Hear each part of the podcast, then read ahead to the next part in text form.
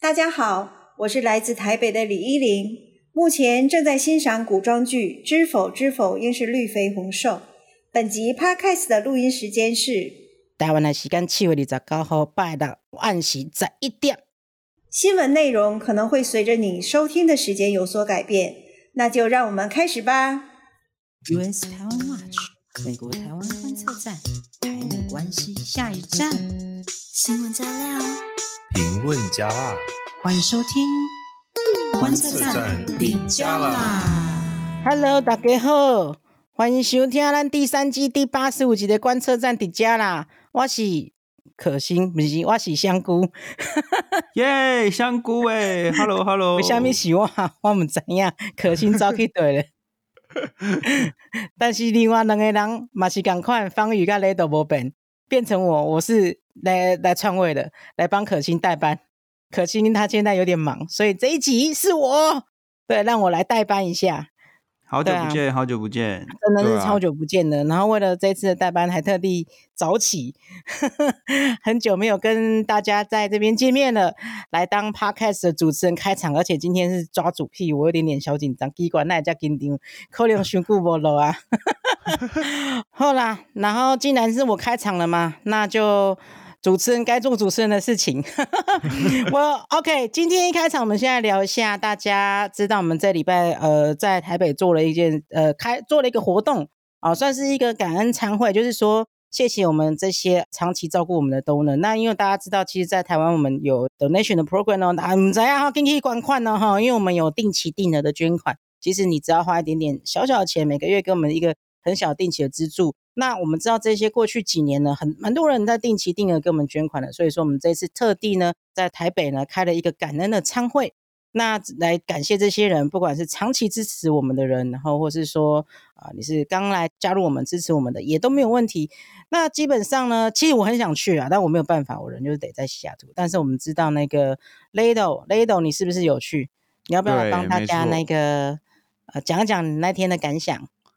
就是那一天，其实蛮开心可以见到大家，因为呃，这些 donor 其实组成非常多元，大家都是在各个不同的行业，男生女生都有，然后也有不同的年龄层。可是大家有一个共同的点，就是都非常关心台美关系，然后尤其是非常非常认同，就是观测站一直以来的工作，把华府啊，还有就是美国的一些声音，如实的。带给台湾的听众以及就是读者，那呃，接下来我们也在感恩餐会上面，其实跟就是这些 donor 捐款人报告了未来观测站的一个方向，就是说要把台湾的声音、台湾的观点带到美国。像我们在这一次感恩餐会里面，就跟这些捐款者就是报告，我们六月份的时候其实就带了，诶，应该说是七月初吧。现在还是七月，就是七月初的时候，我们就带了前参谋总长李喜明，以及就是呃前报道者的副总编辑刘志新到 DC 去，然后跟 Project Twenty Forty Nine，就是二零四九的这个智库一起办了一个研讨会，然后这个回响其实都很好，所以我们未来就是也会做越来越来越多的事情，所以我们也都需要更多的捐款。然后这整个感恩餐会，其实呃，我们也从这些捐款者也获得了更多的讯息，就是说，希望观测站未来可以从哪些地方再做做更多的努力。然后还有就是，哎，我们这过去这一段时间做了哪些事情，大家觉得不错，所以就是都有很多的收获。而且那一天其实方宇也在现场，就是也有跟很多的这些 donor 互动，不知道方宇。就是有什么 take away 或者对啊，方宇方宇可以分享一下。Take away 就是哎，那个有奖征答时间是问说我们从第一季到现在的主持人是谁，所以香菇你有你有你有被 cue 到。哦，我也是答案就对了，对对对，你也是答案，而且大家真的都很认真在听哎，我觉得现在听众朋友们还有就是支持我们的这些朋友们，就是是我们继续做下去的一个非常重要的动力了哦，因为其实老实说，我们这样子讲。其实我们也看不到说到底谁在听，然后到底谁在看我们的东西，所以所以这种有实体的这种活动，我觉得非常的感谢这样子。嗯嗯，好，换我分享一下。哎，你看我没有去，我也可以分享哦。另外，我刚刚就奇怪、欸，我告诉你们一件超酷的事情，我这件事情都还没有跟大家讲，就是说，后来我就把这件事情，就是你们不是有分享一些照片吗？那我就把这个照片传在我们的群组。那我因为大家知道，其实我在西雅图这边本地都有组织那个算是一个 meet up，就是 US Time Watch 的在地的这个西雅图这边在地的支持者，我有一个群组，然后有时候会跟他们互动，有时候呃会扣一些 meet up。那里面就包含我们有一个工程师的志工，他其实也是我微软的同事，在我在西雅图微软的同事，那他也参加我们工程组的志工，然后帮我们建构网站这样子。他突然间就会我说，我妈有去那一场诶、我说我，哦、这么有真假的？对啊，真的假的？是谁？真的真的，我就说是谁？然后他还把那个照片里面的他妈妈圈出来，所以其实你们到时候回去看的话就知道，哎，有一个他说这是我妈，我说太酷了吧！居然母母女俩都是我们的那个。妈妈是 donor，然后女儿是我的 volunteer，哎，其他女儿也是我们很大的 donor 啦，对啊，这我觉得太酷了吧！你母女 母女两代都是我们的，我们是不是要那个？对，我觉得我觉得就是很很很兴奋、很激动。然后我说好啊，那既然这样子的话，那我们今年年底我们也会想要在美国这边每个城市也是要举举办那个 fundraising 嘛，就是举办募款会。所以说到时候如果年底这边有西雅图有办一场的话，再请你妈飞过来好了，乱凹，开始乱凹她。对，我觉得这件是一件很非常酷的事情。嗯，呃，如果现在在在座在听的观众们，如果你们还有亲子党都是我们的那个粉丝的话，也欢迎跟我们回想一下，跟我们 feedback 一下。我觉得这是一件很酷的事情。对，而且也在这边呼吁大家，就是还没有加入捐款者行列的大家，台币就是每个月的小额捐款真的很小额，只要四十九块。大家如果觉得这个 podcast 听得很超值，或者是觉得我们在 Facebook 或者是在 Twitter、在 IG 上面的文章写的内容很有料，拜托一个月四十九块，非常值得，这是你这一辈子做过最值得、最划算的投资，欸、你不会后悔。你金价没卖，你很会推销，所以大家知道哈，如果是我来开场，我来主持，就在跟大家要钱呐、啊。好，Lado 正赞。好，那我们就来进行这一周的新闻的内容吧。那我们今天一样有三则新闻。第一则新闻我们会讲到美国众院通过这个台湾国际团结法案。第二个新闻呢，我们会讲到白宫宣布军备援助台湾三点四五亿美元。那第三个新闻我们会讲到美国的议员呢写信请那个副总统贺锦丽来跟赖清德见面哦。好，那在关于呃 The World Next Week 的部分呢，我们有三个很重要的 highlight，我们请方宇来帮大家回顾一下。好的，第一则哈，虽然是 Next Week，不过。其实是发生在上个礼拜的事情，就是我们上个礼拜提到中国外交部长秦刚哦，就在我们节目播出之后呢，他被免去了外交部长的职务哦，他只当了七个月的这个外交部长。那消息发布之后呢，我们看到中共外交部所有的官方网站上面，秦刚的资讯完全不见了，所有的致辞活动啊，甚至连历任外交部长上面也不见秦刚的名字，非常有趣。嗯，我们看到这个会继续的延烧，因为所有的外媒通通都在问这个。所以，我们还是把它放在 The World Next Week。好，第二则的话是美国国务卿布林肯以及国防部长奥斯汀，他们在接下来会访问太平洋国家，然后会去访问澳洲。那这个目的很清楚，就是继续加强华府在太平洋、印太地区的这个地位，然后要持续的与中国影响力做抗衡。第三则呢是关于泰国，泰国五月份大选完后，在野党大胜，不过呢，现在还是进入了这个政治僵局，迟迟选不出总理。那原因是因为他们这个非常特殊的这个政治的设计，那还有军方呢，就是一直不断的掌权。那目前他们已经把最大的在野党哦，就是说赢得最多席次的这个在野党，这个前进党的党魁叫做皮塔，他已经把他就是让他出局了，就是说阻止他当总理了。哦，那在接下来到底会什么时候选出总理呢？这个大家都持续的关注。好，这三个东西真重要，起码在发展中的几个新闻哦，尤其是第一个，大家知道秦刚被消失，不知道他有会不会被复出，反正现在他还在消失的状态。哎，他会不会其实不是一个真的人，就是他是一个 AI 吗？对 AI。好，那我们现在就马上进到新闻第一个环节。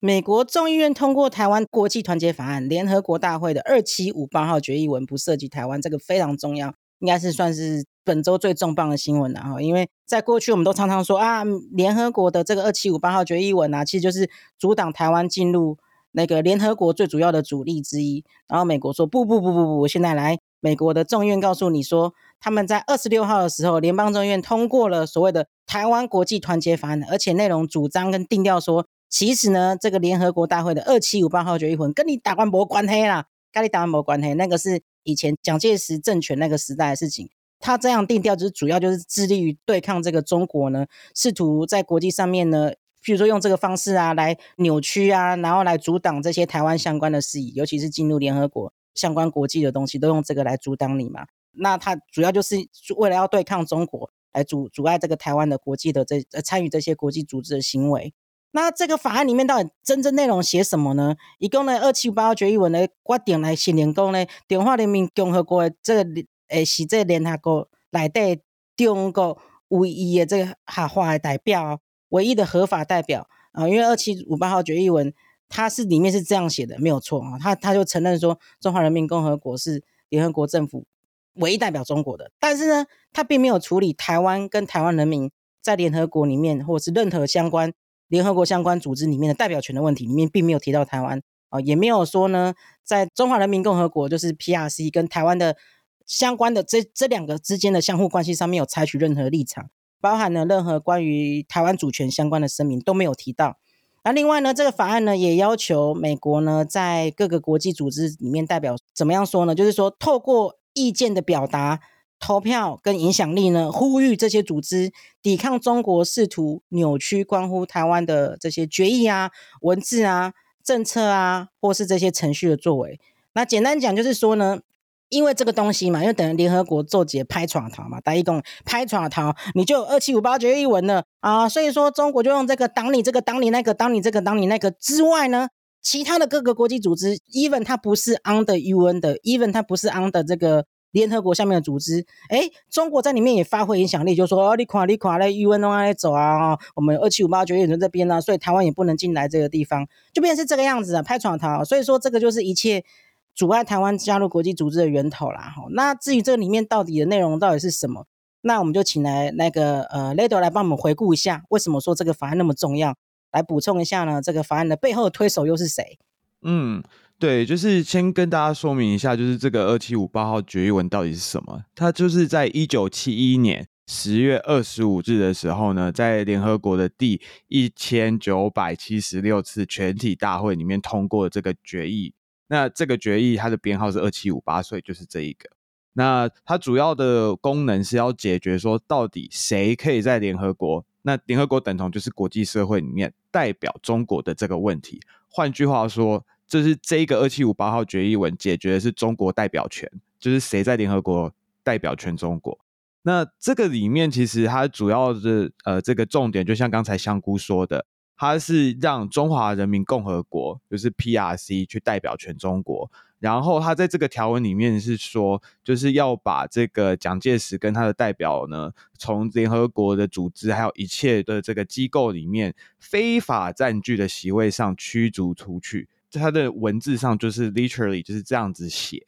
那这个意思是说，中华民国没有办法代表中国。那就是这样，但是它里面没有去讲说，就是诶，台湾的主权归属啊，到底是是在哪里？然后其实仔细大家去查的话，就会发现说，呃，两年前，二零二一年十月左右，那个时候那一阵子也是在炒二七五八号决议文。然后 BBC 新闻网，大家如果看不懂就是英文的有点门槛的话，大家可以看 BBC 中文网。BBC 中文网二零二一年十月底就有针对这个二七五八号决议文做一个非常详尽的报道，然后就是用就说，呃，这个标题叫“联合国和台湾为什么一项五十年前的决议再引起争议”，所以两年前就已经吵过，然后到现在又在吵，可是这一次是蛮好的，是因为这个法案是美国想要。呃，把这个立场讲得更清楚，就是说，二七五八号决议文跟台湾的这个归主权归属是没有关系的。所以简单来说，就是长期中国就是误用或者说故意的去扭曲这个二七五八号决议的内容嘛，因为他本来就没有提到台湾，然后他只是说处理这个中国代表权的问题。可是，呃，这个中共呢，他们就一直说啊，你看，你看，我们就要驱逐台湾的代表啊，等等。其实先前已经有非常多的美国的议员呐、啊，或者是研究者就提出说，哦，不行，再这样下去，因为这样子等于是就是你去扭曲了这整个国际法这样子。那二零二一年的时候，也就是二七五八号决议文签署的这个五十周年前夕哦，当时这个美国国务院的亚太副驻青叫做华自强 （Rick Waters），他那时候就公开的批评说，中国误用了这个二七五八号决议，然后导致台湾常年被这个联合国排除在外。所以那个时候开始，美国的这个行政部门就已经开始有要注意，然后要反击中共这样子。所以说，真的是不是在过去很多这个过去的这几十年来，是不是中国就已经有很多的刻意的误用啊、误导啊，或者是说刻意来操控这些解释权的这些行为？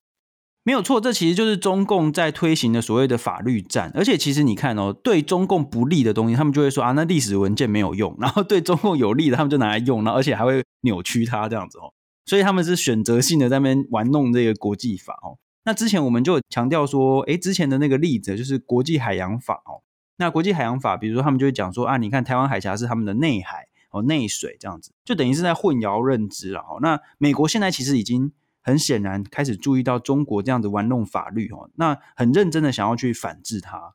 对，没错，而且就是这个法案里面还有一个很值得一提的，就是像宋宋承恩老师就特别指出来，最关键的一个句子是说。The United States oppose any initiative that seeks to change Taiwan's status without the consent of the people。就是美方反对任何在没有台湾人民同意下试图改变台湾地位的倡议。就是说，台湾人民的意见是重要的。对，这这句话非常非常重要。我觉得这是很帅，这就是这个法律最最强的地方，赋予台湾。最强的 ability 的地方就是在这地方。好，嗯、那我们赶快来更新一下。那这个法案现在目前进度到哪里？整个它的脉络是怎么样？它的时程？其实这个法案呢，今年二月的时候就提出来了。那接着呢，五月的时候呢，在众议院的外委会无异议通过。那这份法案呢，其实是包含众议院的台湾 Caucus，就是我们之前介绍过国会台湾连线的这个共同主席康诺里 Connolly 跟那个迪亚斯巴拉特，就是。两位共同主主席在内的，呃，包括八位的跨党派的议员提出，所以你看哦，又是跨党派。台湾的法案其实基本上都是跨党派的。那现在呢，在法案呢通过了众议院之后，下一步会是怎么样呢？啊、嗯，考考大家，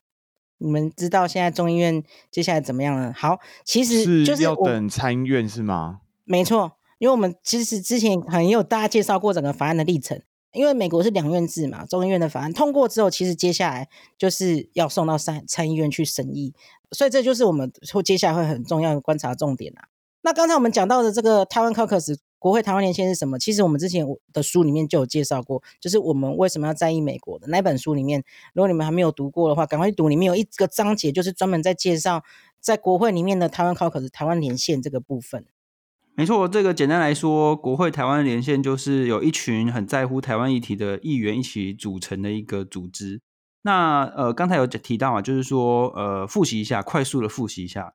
一个法案在美国要通过，必须要经过参议院跟众议院分别的提案、分别的审查。那这个顺序其实是都可以的哈，就是看是谁先的，谁先哦，就都可以。但是经过了委员会的审查之后，要提到院会。那现在就是众院已经通过，那现在就是看参议院什么时候审查，什么时候通过。那两院都通过之后呢，还会需要呃两院召开一个协调会。如果说呃版本不一样，要协调出一个版本这样子。最后呢，再是交由总统去签署。那这边要来跟大家讲一个这个，因为我们谈到二七五八号决议，我觉得身为台湾人一定要好好的 认识这个决议。没错，对，那我们来讲一下小故事哈。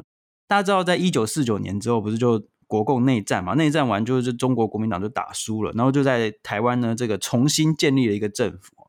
哎，这边要讲重新建立，我们不会讲是逃离或者是回归或者是怎么样，反正他就是在台湾建立一个新的，其实是跟原本的这个中华民国政府其实是已经可以视为两个不同的国家，两个不同的政府这样子。那因为是完全人民领土政府又完全不一样嘛。那总之就是。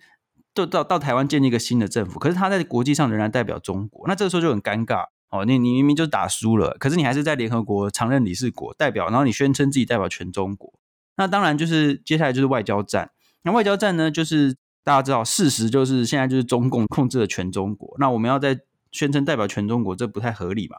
那所以那个时候其实就是呃，美国后来有给我们一个提案，就是说，那要要不然就是干脆这样，就是让中共进到联合国，然后呢，我们也可以继续留着，就中华民国也继续留，变两个中国就对了啊，就是一个是 PRC，一个是 ROC 这样子啊，但是是中共进入联合国，而且取代我们在常任理事国的位置。那可是那时候蒋介石就说汉贼不两立，他就是很很固执啊，就不想接受这样子哦。那可是那时候我们其实已经越来越难维持说，就是投票表决的时候，其实我们已经就是很难维持。后来我们想到一个很聪明的方法，什么聪明的方法？就是我们先用投票表决把中国代表权的案子投票成重要议题，那从投票成重要议题之后呢，就必须要用三分之二才能通过。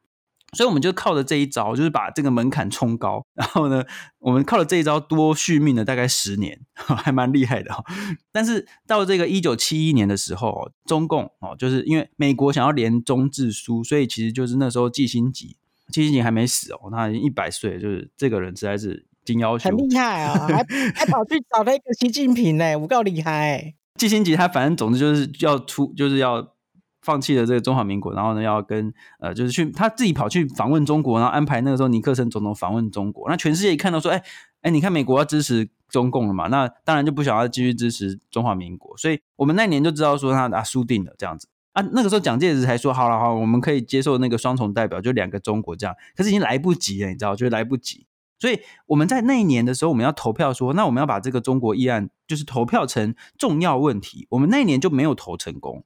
因为我们已经掌握不到一半的票数，也就是说，在接下来我们再投一次票，我们就会被驱逐出去。所以赶快，我们就在这个二七五八号决议之前，我们就自己先宣布退出联合国哈。所以其实是这样子。那蒋介石对外宣称就是说，我们汉贼不两立，我们要就自己退出。其实不，其实不是，其实是因为我们表决必输，所以我们就赶快。维持尊严，赶快先退出这样子。那这个就是当然是一个很悲伤的这个外交上的这个故事啊。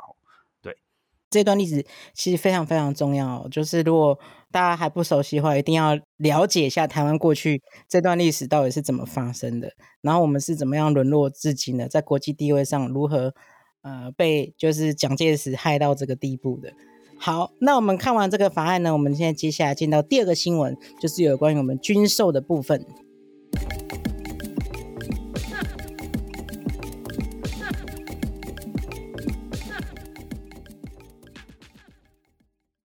好，第二个新闻呢是在讲拜登哦，因为我们刚刚讲完国会之后，然后现在换白宫喽，白宫也支持台湾，也不会输给美国国会哦，因为呢这个礼拜呢首批拜登提提拨这个授权来宣布说呢军备援助台湾三点四五亿美元，这也是非常非常大的新闻。因为在拜登政府任内的第一次哈，在白宫二十七月二十八号的时候宣布来提供台湾三点四五亿美元，其实就是差不多新台币一百零八亿美元的这个国防防卫物资跟服务，还有包含军事训练啊、教育课程等等的来援助台湾。那这笔钱到底是哪里来的？其实这笔钱就是这个美国国会议员在二零二三年的国防授权法里面授权美国总总统可以。动用这个所谓的总统提拨授权，也就是所谓的 PDA（Presidential Drawdown Authority） 啊，简单讲就是拜登总统自己可以呃决定来使用这笔款的一个直接的一一一笔款项。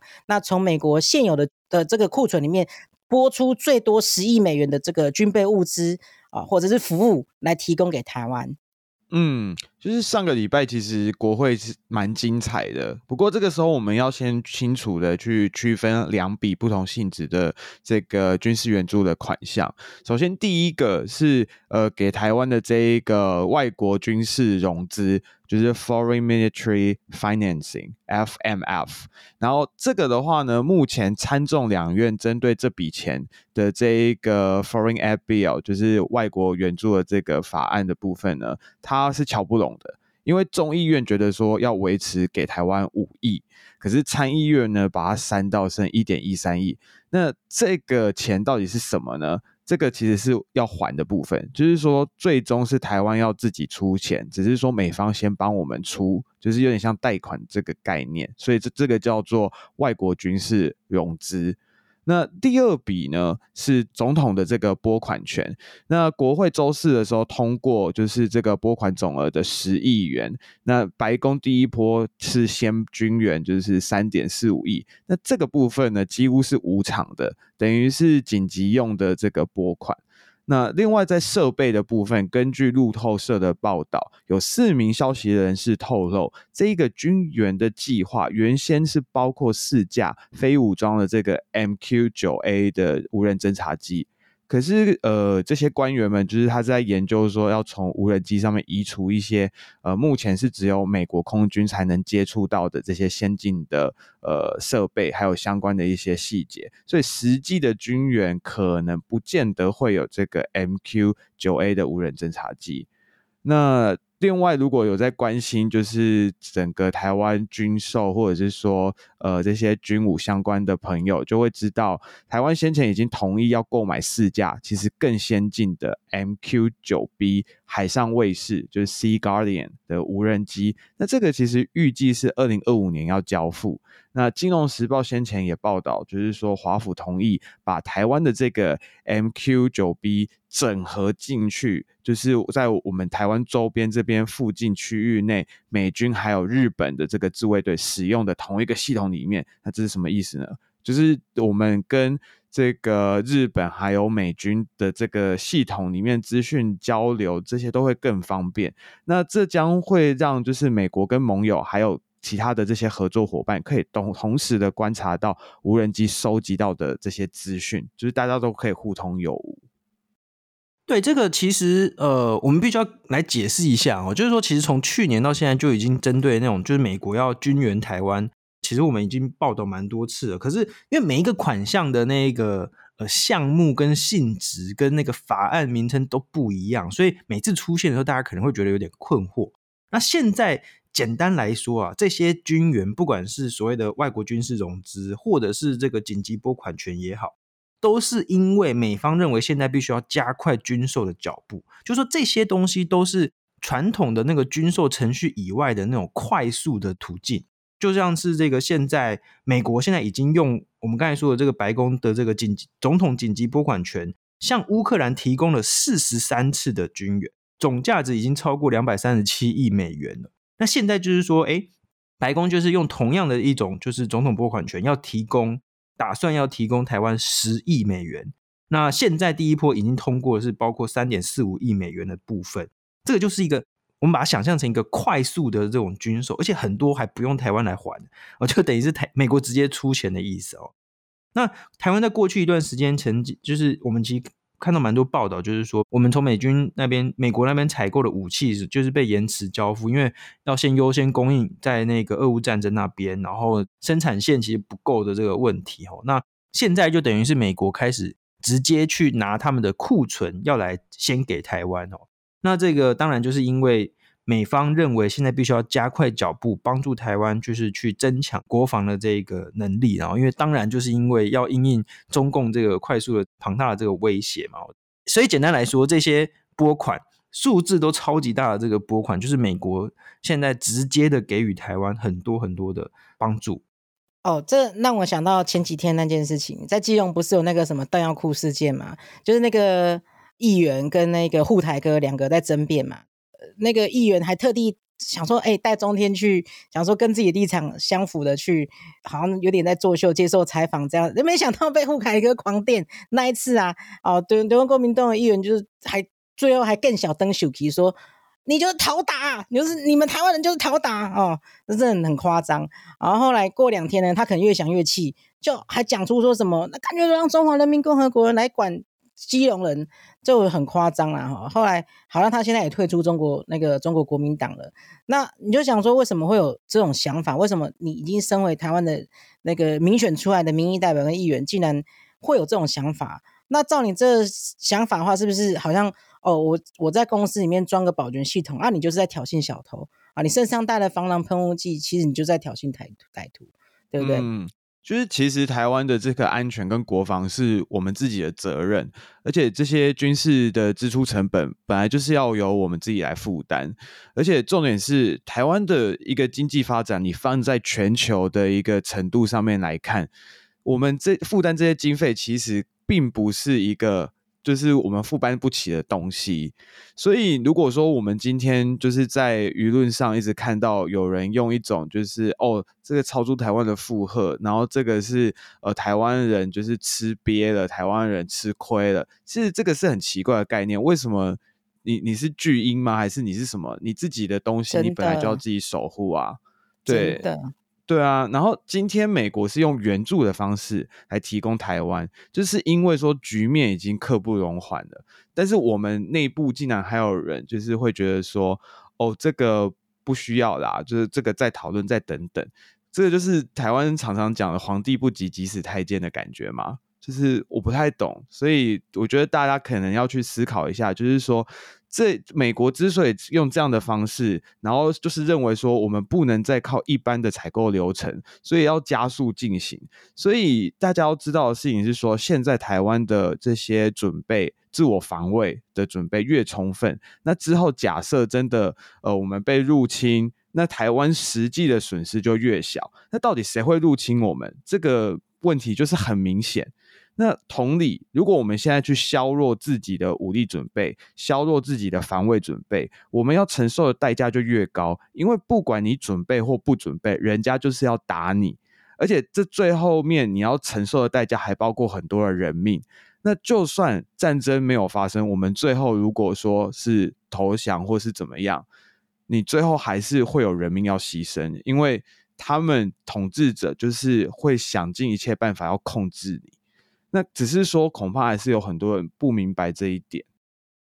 对这个，呃，现在我们可以看到，就尤其是在俄乌战争之后，我们观察到，就是所谓的以美论已经有出现一个蛮大的转变。就是说，在俄乌战争之前的以美论，就是说啊，美国现在要放弃台湾了啦，反正美国都不会来帮忙啦，美国随时都会出卖台湾啊，等等。但其实显然并不是，因为大家看到拜登政府，拜登自己就讲了四次说美国会协防台湾嘛，然后。还有各种军售啊，然后台美关系就非常好，所以尤其是在俄乌战争之后，我们看到以美论有出现很重大的改变，就是说现在会变成说去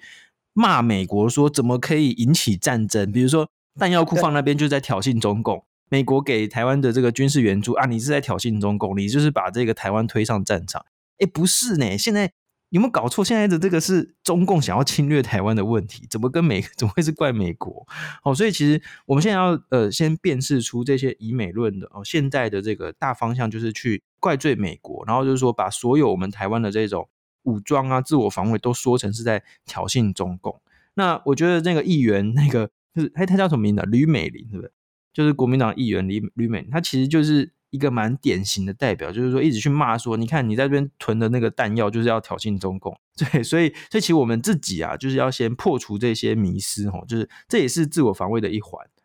嗯，而且其实还是帮国民党讲个话，就是他们不是所有人都这样，但是就是其他有不同意见的国民党的议员，拜托你们就是出来发个声，就是不要让人家觉得说国民党都是这个样子，因为我知道我自己也有国民党的朋友，就是他们其实不是这样子想的。就是，但是没错，大家是命运共同体啊。对啊，对，所以所以真的就是呼吁，就是国民党内部的朋友，就是你有不同的声音，你也支持台湾要防卫自己，你要站出来讲，不要让大家一直就是觉得，而且观测站，我觉得也很怕观测站又被抹说，就是哎，你们就是在反国民党还是反什么？但没有，我们其实观测站的立场就是说，我们是支持台湾要自我防卫，就这样而已。其实其实不管每个党都一样的，因为这个吕吕议员后来，因为国民党说后来要呃给他党纪或怎么样，反正他可能他就想想就他就直接退出国民党了。然后据说他现在想要去加入民众党。那不管啦、啊，就是说假设他又加入民众党的话，那是不是他又代表民众党？所以我觉得不管是怎么样，任何一个人哈，他只要有这个想法，身为一个尤其是民民选的台湾代表，那你加入哪一个政党，那是不是这个政党？也都得出来讲清楚说，说哦，你接受这样的人加入你的政党，或者接受这样的声音在你的政党存在，是不是就代表这个政党的声音呢？对不对？那同样的，就算不是政党啊，就像我们的另外一个。可能的总统候选人，呃，郭台铭先生不是说也要访美了吗？那据说他也会见见到刚刚讲的一百岁的季辛吉啊，哈，那很很想。郭台铭就说，我们都不需要买武器，中共就不会打我们。然后他认为我们通通都不要军购啊。嗯、然后看看他会跟季辛吉讲出讲出一个什么东西来。我们到时候那季辛吉不就就就认为说。整个台湾被中共管也不会怎么样啊。是季辛吉不会怎样啦，是是会怎样的，不是季辛吉啊。好，大大家不要爆雷，大家不要，我们就静待其，我们下这是我们下礼拜的题材，这个就是我们下星期的题材。OK，we、okay, will see。OK，好，那我们现在进到第三个新闻环节呢，就是说美国的议员他写信给白宫，请贺锦丽来跟我们的威廉赖见面。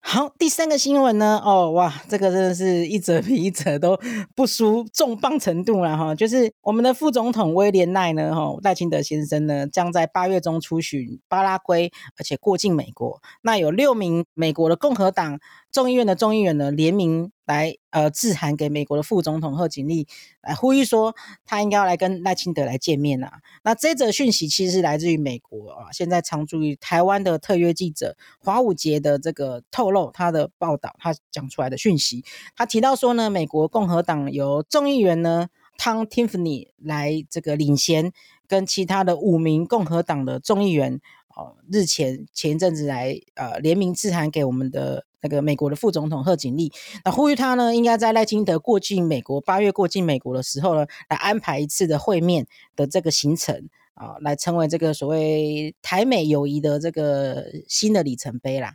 嗯，那针对这个新闻，其实有一件事，还有两个问题可以提出来。第一件事情就是，其实威廉也就是赖清德，他其实早在二零二二年初的时候，就在洪都拉斯总统的就职典礼和贺锦丽见过面的。我记得我们那个时候的 podcast 其实也有提到。那再来有两个问题，就是第一个，贺锦丽会不会有一点尴尬？因为虽然赖清德是以副总统的身份出访，可是大家都知道他是接下来要角逐总统大选，而且 AIT 讲得很清楚，就是不会选边站。那接下来就是台湾的这些总统候选人都会一一去访问美国。那可是美国又好像是不想要让人家觉得选边站，所以也不太愿意让高官来接见，就是这些候选人。所以大部分的候选人都是。跟这些智库学者碰面啊，或者是透过出席这些智库的活动发表演讲，那在这个演讲里面去传达自己的立场跟论述，所以贺锦丽会不会觉得很尴尬？这是一个问题。那第二个问题是，贺锦丽他是参议院议长，没错，大家记得就是美国的副总统都是参议院的议长，对。那可是这封信是众议员写的，那他们为什么不写给麦卡锡？为什么要写给贺锦丽？对不对？这个问题其实我觉得蛮有趣的。对，我可以试着来这个回答一下哦。就是说，虽然说他是参议院院议长啊，可是他也是副总统嘛，所以这个呃议员们他其实他们其实应该也没想太多，就觉得说，哎，副总统就应该要见台湾的副总统，大概就是这样子。那这个不过话说回来，贺锦丽有没有可能去见威廉副总统？我觉得可能性非常非常的低哦。那甚至不要说贺锦丽好了啦。我觉得任何一个行政部门的官员，不管是白宫也好，或是国务院也好，要去见威廉的这个可能性都非常低。因为什么样？因为美国一直以来本来的他们的政策就是这样。我就是说，我们如果要期待说啊，当不管是呃总统也好，副总统也好，过境美国能够见到什么高官，就是不不太可能啊。这个期待本来就不太实际。我就是说，因为。美国一直以来的这个长期以来的他们的行政部门的政策就是就是要维持低调，这次应该也不会例外。尤其是我们刚才提到，这就是选举前，选举前他们更会避免哦。所以其实呃，我们可以看到，不管是谁去，通常哦都会是。智库的学者啦，或者是这个国会议员呐，吼，那这个顶多最多大概就是各州州层级的政治人物哦。那比如说上一次这个蔡英文总统过境的时候，其实蛮特别，他见到的是纽泽西州的州长，州长其实很大哈。然后他，然后他也他当然也是见到了这个美国国会的这个众议院的议长麦卡锡嘛。那我们觉得这一次顶多。也是会以国会议员为主哦，就是这个，因为因为国会议员其实他根本不需要去理会这个呃行政部门的这个政策，国会议员也不用理会中国的这个压力，他想见就见，对，对他想见谁就见谁，他根本不用，那不会理会这个行政部，因为行政部门是代表美国政府。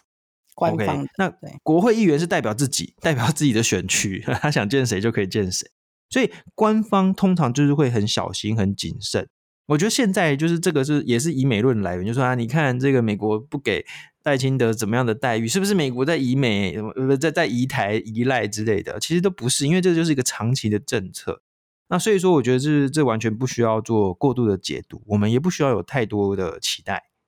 对，就是。这当然我们大家知道现实会怎么样发生，但是我们就是一要不断呼吁啦，因为总是一直把这个声音不断的发出来，不断的发出来，然后每次近一点，每次近一点哦。譬如说你你这次考六十分，你就说我下次一定要考一百分，但是你下次怎么可能一下从六十分变一百分？你可能进步到七十，对不对？哎因为你有个目标嘛，你的目标一定不是设在你的下一步，你的目标一定是设在你的下两步、下三步或者是下十步嘛，就是这样子，慢慢大家持续推动，然后持续让台湾的声音不断的发出来，就是我们。呃，也有这些美国友好的这些呃众议员、参议员们，也帮我们一起把台湾的声音发出来。哎，我一定要再讲一下，就是说那个我们过去啊，我们什么台湾的五长，总统、副总统、行政院长、国防部、外交部五长是不能访问华府的，这个是在美国国务院的内规有就是明文规定的。可是你看，我们去年已经，我们的外交部长、国安会秘书长已经直接到了华府旁边的 AIT 的总部，另外一边的。对他，他在行政区严格来说不是华府，可是其实大家都认为这是一个华府区了啦。嗯、而且就他在国防部旁边呢，就是国防部旁边的那个。对，对啊，所以所以其实这个真的是一步一步，所以我们不会说什么啊，你看什么这次出境没有见到谁，见到谁就是什么台美关系怎么样，其实那个都是过度的解读，因为台美关系真的是一步一步在持续进展，这是没有毫无疑问的。真的，我刚刚就是也是要想要讲这个，感谢方宇帮我补充。我就想说，你看我们的五长以前是完全不可能进到那个大华府区域的，现在已经离河已经河的另外一边了哦，就再往前推一步哈，就进去了。对，我们就这样一步一步推进，一步一步推进这样子。好。那我们要讲个轻松有趣点的，好像刚刚披露这个新闻的那个记者呢，花舞姐他是谁？大家去 Google 一下他，他很酷，他是武术达人，而且呢还是一门特别功夫八卦掌的正宗传人哦，而且他好像已经练了三十年了，所以算是算是这个武林高手来的啦哈，不是一个一般人士，说不定他有什么特别的修炼，不知道，真的真的非常酷，OK。好，那我们结束了这次新闻之后，我们最后来看美国国内新闻。今天今天的这则美国国内新闻也非常非常的有趣哦。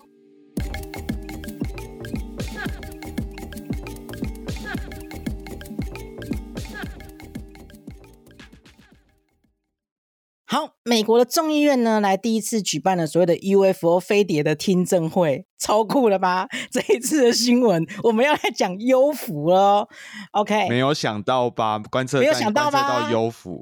惊不惊喜？意不意外？我们、欸、没有没有哎、欸，等一下，我想我一定要讲一下，就是说那个某一年中研院不是有直播什么，他们发现了什么什么黑什么黑洞还是什么黑洞，然后结果有人就是去做那个做那个研究，然后就发现说去收看。黑洞的那个专业的那个粉丝最多，竟然是来自我们。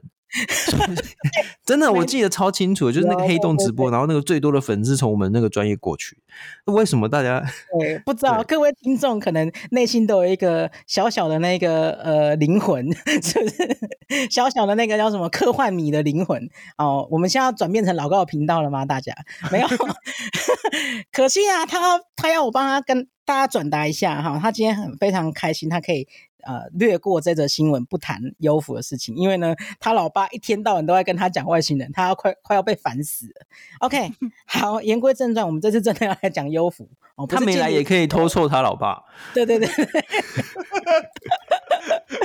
没错。哎，他下次会不会用这种方式来偷错他老爸？不好意思，直接讲的话。好，我们这次来讲优抚了。我们哎，大家，我们这边不是老高的频道，我们这边是。美国台湾观测站，好，但这次不是间谍气球啊？为什么好？这这次来讲，这次众议院他是真的调查这件事情啊，就是众议院的监管及政府改革委员会在二十六号的时候呢，针对所谓的不明飞行物 UFO，大家知道 UFO 这三个字就是 Unidentified Flying Object，无法认定的飞行物哦，就全全文就是这样子翻，所以我们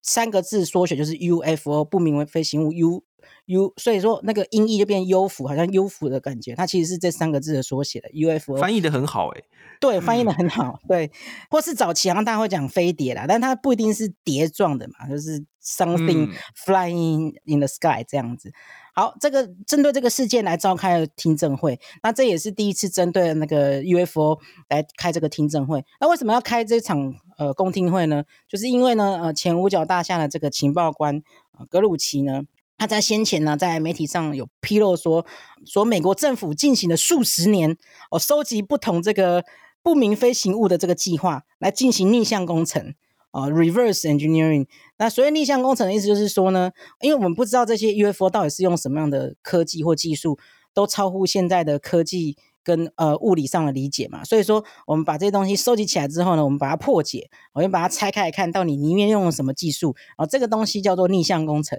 然后而且还发现过非人类的这个飞行员的遗骸。所以就因为这件事情来召开了这一次的公听会、听证会，想要来了解说到底是怎么样。到底是怎么一回事？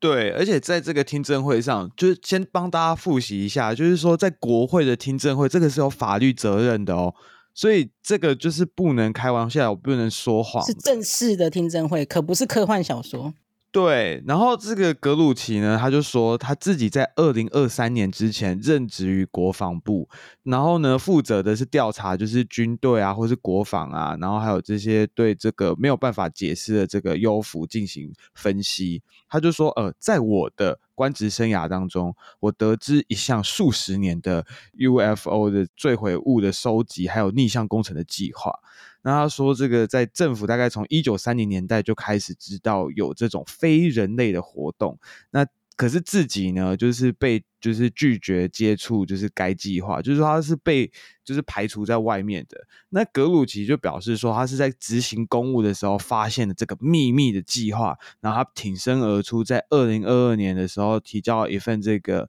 呃投诉去举报这件事情。可是这个内部的这个投诉啊，让他受到严重的这个报复，毁了他的个人跟他的这个职职业的这个生涯。那格鲁奇就说他。虽然会担心自己的安危，可是是还是希望说他的行动可以让整个事情，就是美国对整个 UFO 的研究啊，这些事情可以透明化。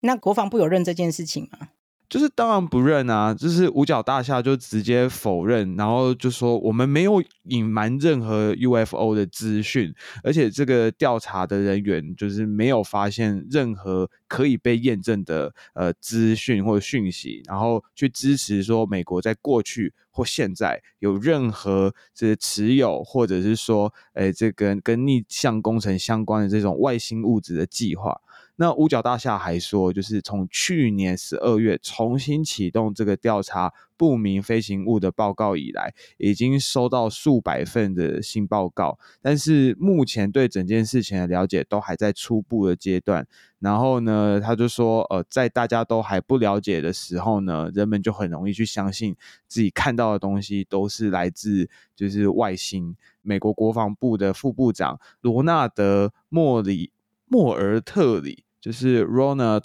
Morituri 是吗？然后他不太会念名字，不好意思。就是他也表示说，在管制的这个空域里面，不明的空中现象会对国安造成威胁。那在这个听证会上面，有多名的众议员就是呼吁国防部应该要公开更多的机密文件细节，因为他们就是在怀疑说。五角大厦一直否认，然后说没有隐瞒，可是又从他们这边讲的这个资讯里面，又觉得是事出事有蹊跷这种感觉。然后这些众议员就说要向公众去展示这些相关的影像，就是要去揭露。那马里兰州的一位民主党的众议员就说：“我理解格鲁奇的观点，我们需要真正的透明化。”还有报告的这个系统的组织，让我们可以能够了解外面到底发生了什么事情。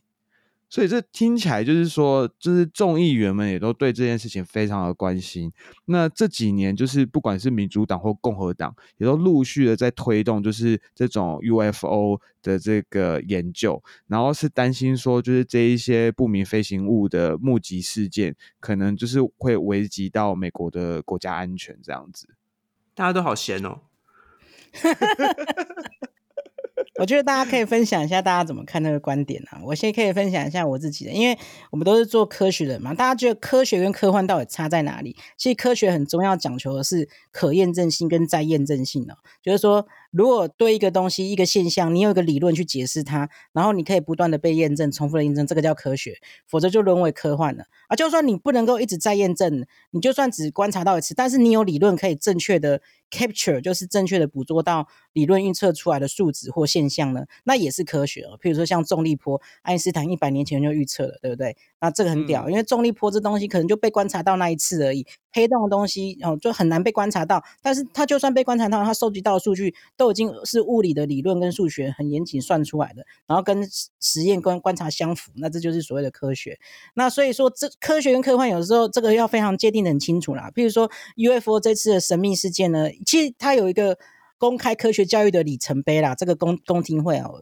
本身可以从客观持平来这样看，因为算是第一次这种神秘事件被用那么认真的方式来严肃来讨论嘛，哦，进行这个政府最高层级的调查。那大家一定要就是说，确实要小心的，就是说这些讨论不要流于就是毫无根据的阴谋论啊啊，乱七八糟的这些呃，就是。算到科幻层级的东西了，譬如说像什么 Deep State 跟外星人连接啦，然后又说什么我们的前老板比尔盖茨是蜥蜴人啊，还是外星人啊等等，叫大家不要打打疫苗论述等等，非常非常扯的哦，这些感觉是在做资讯操弄的东西，非常不理性也非常不科学的。而且每一件事情一件事情分开讨论啊，譬如说像 UFO，大家就会跟外星人连接，但是其实也不一定要连接在一起嘛。UFO 就是说，哎，你发现了某种东西，它感觉不是以现在物理能理解的方式哦飞行或存在哦。譬如说，我们都知道现在物理方式，你必须要透透过各种力学嘛，空气动力学嘛，然后跟各种的重力的理论、运动的理论，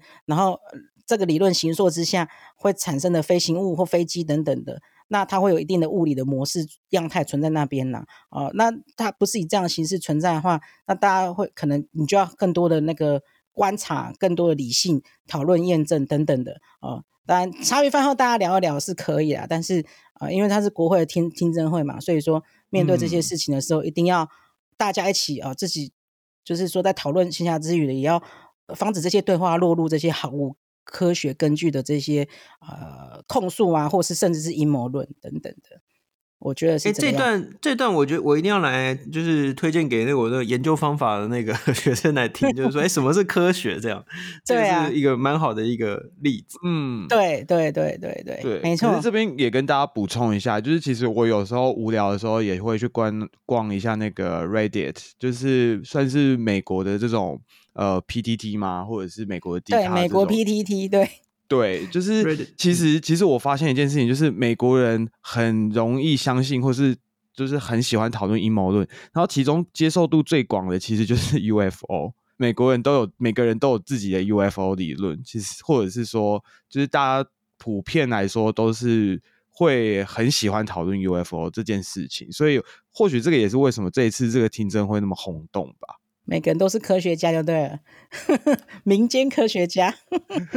呵，非常感谢大家这一集的收听，我们这一集就是所有的新闻内容就分享到这边。好，感谢大家收听，这嘛是我第一届啊，吼，来代班可心做规集的主持人吼啊，希望大家吼卖气象嘛吼。咱今嘛呃，加收听的是咱观测站底下啦，咱来讨论这个台币关系国际新闻呢，咱的粉专是 US 台湾是美国台湾观测站，卖随时的来分享台币政治的相关的新闻哦。啊，这个 Podcast 都是来服务。恁吼就无用诶，无平常平常无时间来看遮诶文章，来看咱写诶物件，会当干来当用听诶，哦，来用听诶新闻诶你来收听咱咱诶 podcast，咱会嘛帮各位来做加料、做评论，各种劲爆的评论。大家听到我们连 UFO 都开始在讲了，我们不是老高的频道啊。听到最后咧，卖袂记哩咱你收听诶平台咧，follow 咱诶观测站来帮阮来按赞哦，好。后一集，诶、欸，我毋知，我可能无伫咧吼。